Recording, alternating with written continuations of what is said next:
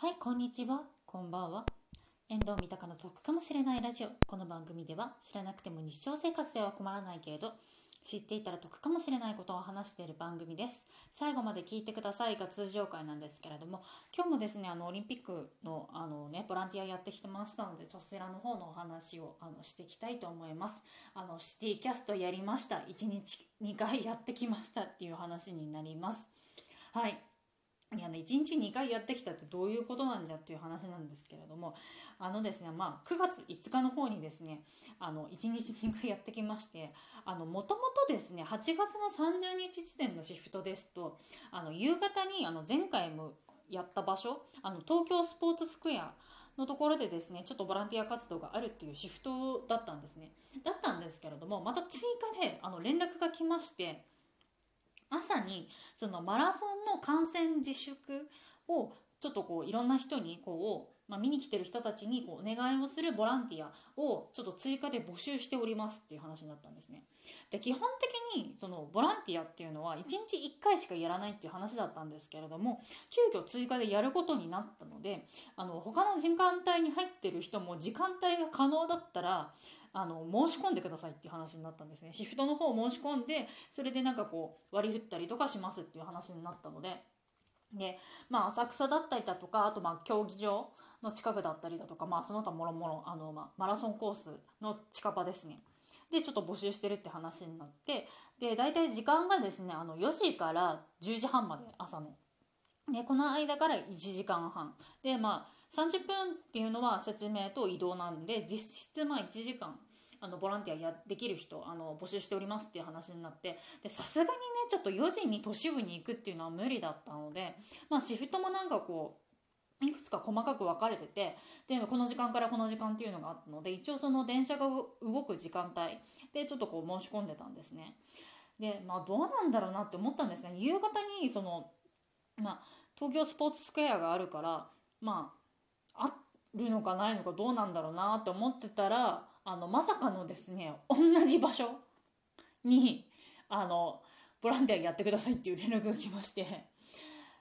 ああそうなんだって思って。なんかねせめてねなんかねちょっとね別の場所だったりとかしたらねまた面白かったのかもしれないんですけどね。そう集合場所が一緒だったんですよまさかのまさかの。まあねだからこそねあのなんだっけミライトワトソメソメイティっていうあのマスコットのねあの写真が撮れたんですけれどもあのあのなんだっけツイッターの方に載っけたんですけれども本来あのユニフォームを着てる状態であのキャラクターと写真を撮るっていうのってできないんですよ。あれは何でできたかっていうと結局その東京スポーツスクエアがその入場前ででまあみんなでそのミーティングだったり説明とかやってるからその間にその何て言うんだろう暇だからっていうことでその説明前とかに暇だからっていうことで他の人がちょっと写真撮ってたりとかしてたんですね。でそしたら私もちょっと写真撮りたいなと思って他の人にちょっとお願いをしてじゃあ撮ってあげますよって話になってそれであの格好で撮れたっていう話なんですよ。だから本来もしあのキャラクターたちと撮りたいってなったら私は私服で行かなきゃいけなかったんですけどまああのね運よくちょっと撮れたっていうのがありましたね。はい。でまあ実際なんかこうねあの感染自粛のお願いをするって言ってあのまあ行ったんですけれども雨の中でですね人が少ないんですよねだからほぼいなかった私が担当したエリアは。なんかね駅の外だったんですけれどもあのね雨の中だったんでその外で担当してる人たちとかはレインコート着てるんですけれども私は寒いからっていうことであのレインコートを羽織っておりました。屋根付きのところだったんですけれども防寒具対策防寒具代わりとして。でそれでなんかプラカードみたいなの持ってその感染自粛お願いしますみたいなのをずっとこう持ってて1時間ぐらい。ね、本当はねこのね朝その感染自粛のお願いをするっていうねあのシフト申し込んでくださいっていうのね連絡来た時にあもしかして私ちょっと選手見れるかもしれないっていうそういうね淡い期待を持ってねあの行ったんですけれども全く選手は見れませんでした。っていうか人もほぼいなかったので。あの1時間の予定のあのボランティアだったんですけれどもあのちょっと前にですねもう人いないから帰っていいよって言われてあのかあの解散になりましたね。現地開催になりますこちらが。でまあ私その朝のが終わった後に6時間後ぐらいにあのその次の夕方のボランティアがあったので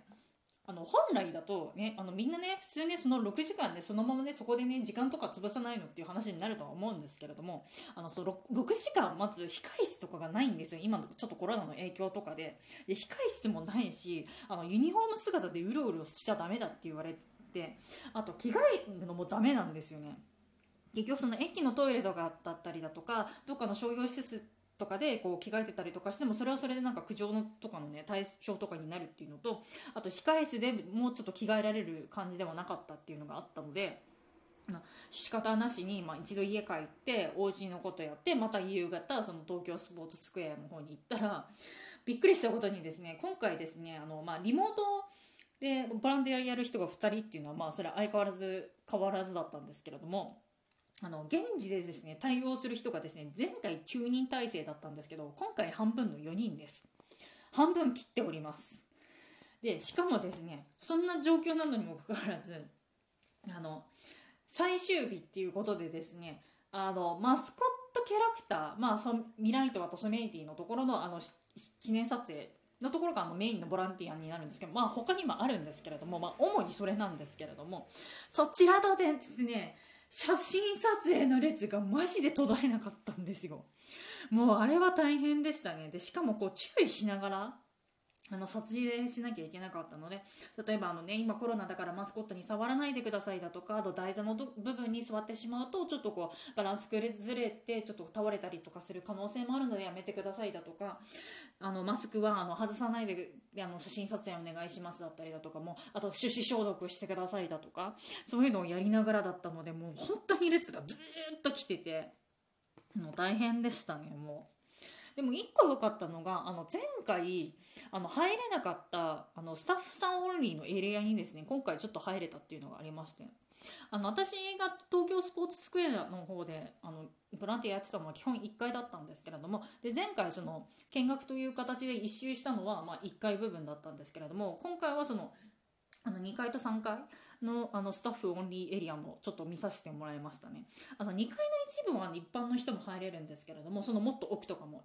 ねちょっとこう入れさせてもらって、まあ、ちょっとどういったものがあったかっていうのをお話しすることはできかねるんですけれどもまああのちょっとねコロナ明けたりとかしてあのトーカーさん同士のオフ会とかの話の時にはねちょっとお話できるかなっていう部分はあるんですけれどもね。はい。ちょっとここではお話はできかねますので。まあそんなこんなでなんかまあやりましてであの東京スポーツスクエアの方だったんですけれどももうまあ終わってでまあそれでまあ家帰ってるって形になったんですけれども 相変わらずですねあのもらい物としてハイレモンとあとピンバッジとあとマスクと折り紙ですね。これがですね家にむちゃくちゃある状態になっております。はい。でもねまたなんか前回は本当に人が全然いなかったんですけれども今回は本当に日曜日だしまあ最終日ってことでもう人だらけ人だらけ人だらけもう人人人みたいな感じでもうずっとねずっと声出してましたね。あの前回のボランティア参加した時はあのすごい喉が枯れてこうっていうのはなかったんですけど今回は1時間ずっとなんかもうね何かしら話してた状態だったのでもうね疲れました。もうテンション上げなきゃいけなかったのでマックスコットのね写真撮影の時は「はい笑って笑ってはいこっち向いて」みたいなのをねずっとやっておりました。はい。でまあ、結局私がボランティアとして参加できたのが2日間で3回でしたねでまあフィールドさんと比べるとちょっと大したことはしてないですしあと何て言うんだろう優勝スタッフさんあのお金もらってるスタッフさんだったりだとかするとその夜中に集合で前日から泊まり込みでなんかもう作業しされてるって方もいらっしゃったのでそちらの方々に比べたらもう私のボランティア活動なんて本当に大したことはないんですね。はい、あとまたその本来の活動はしてなかったんですけれども、まあ、ちょっとねあのボランティアできたっていうのは本当に貴重ないい体験だったなっていうふうに思いますね。あとなぜだかわかんないんですけど親にあの、まあ、LINE 送ったんですね、まあ、あのツイッターにあの載っけた写真ののモザイクないバージョン。そうしたらですねなぜかうちの親がね喜んでたんですよ。なぜだって思いましたね。なんでそのボランティアやることに対してうちの両親がすごいなんかあの喜んでんのかがねすごくね謎なんですけれどもね。はい。まあ、私は5日の方でボランティアの方終了したんですけれども、まあ、次の日もあの選手のお見送りっていうことで羽田空港でお見送りお見送りされてる方とかもいるので、まあ、あの6日の日で最終日っていう形でしたので私は一足をお先にあの帰るって形だったんですけれどもね。帰るというかまあ終わりっていう形だったんですけれども。はい。えーとですねまあね終わってすごく